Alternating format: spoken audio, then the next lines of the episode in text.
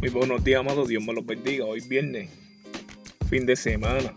Estamos aquí, queremos compartir una palabra contigo, una palabra que nos hace pensar y, una palabra que nos puede edificar también, que, que podamos nosotros planear.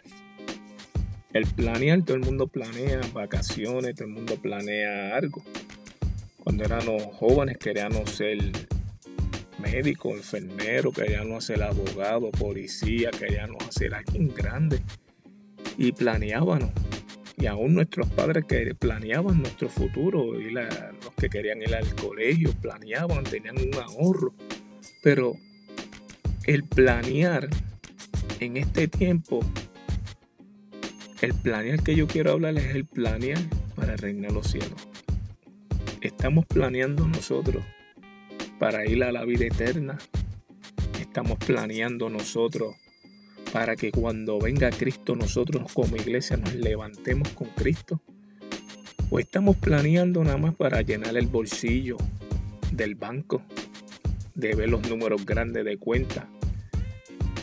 Pero hemos planeado nosotros también hacer un seguro de vida para que cuando un día faltemos nuestra familia no, no padezca. Muchos de nosotros los latinos, lo menos que hacemos es planear eso porque tenemos a veces la mente ignorante y cuando no conocemos de Cristo decimos, ¿para qué voy a dejar guardado?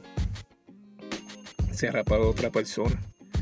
Pero el versículo que quiero traer se encuentra en el libro de Mateo, capítulo 13, versículo 44, y dice, Además, el reino de los cielos es semejante a un tesoro escondido en un campo, el cual un hombre halla y lo esconde de nuevo.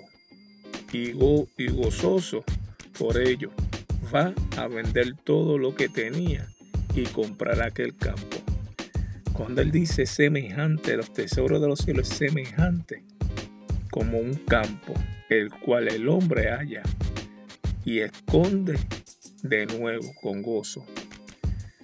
Aquí la palabra lo que nos está diciendo el Señor Jesús es que el reino de los cielos es como un tesoro de aquí de la tierra.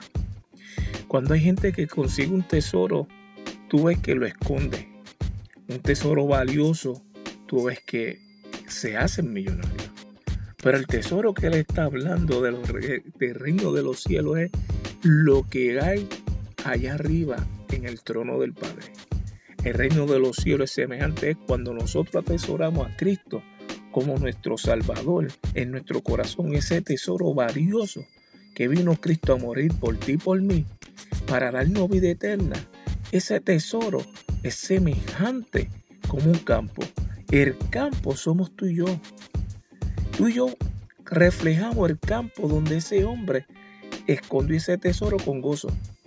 Cuando nosotros aceptamos a Cristo como nuestro Salvador, hay un regocijo en tu alma, hay un gozo, hay un tesoro que ha sido tesorado, que es el Espíritu Santo que fue depositado.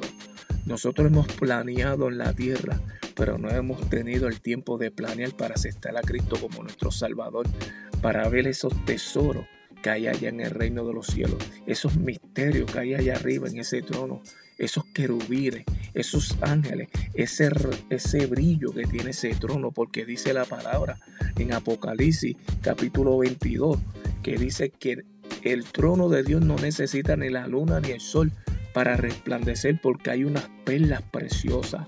¿Cuál es el tesoro que tú tienes? El corazón tiene unos tesoros que nos hace caer, que nos hace llorar, que nos hace gemir por el tesoro de la palabra de Dios en la que te va a traer refrigerio a tu vida, a tu alma. Yo espero que tú digas, voy a planear a buscar ese tesoro del reino de los cielos que se llama Cristo Jesús, que un día caminó por una calle, que un día vino a este mundo a morir por ti y por mí, aún nosotros siendo pecadores, ese tesoro es ofrecido a los, a los que están enfermos, no a los sanos, pero aún los sanos tienen oportunidad.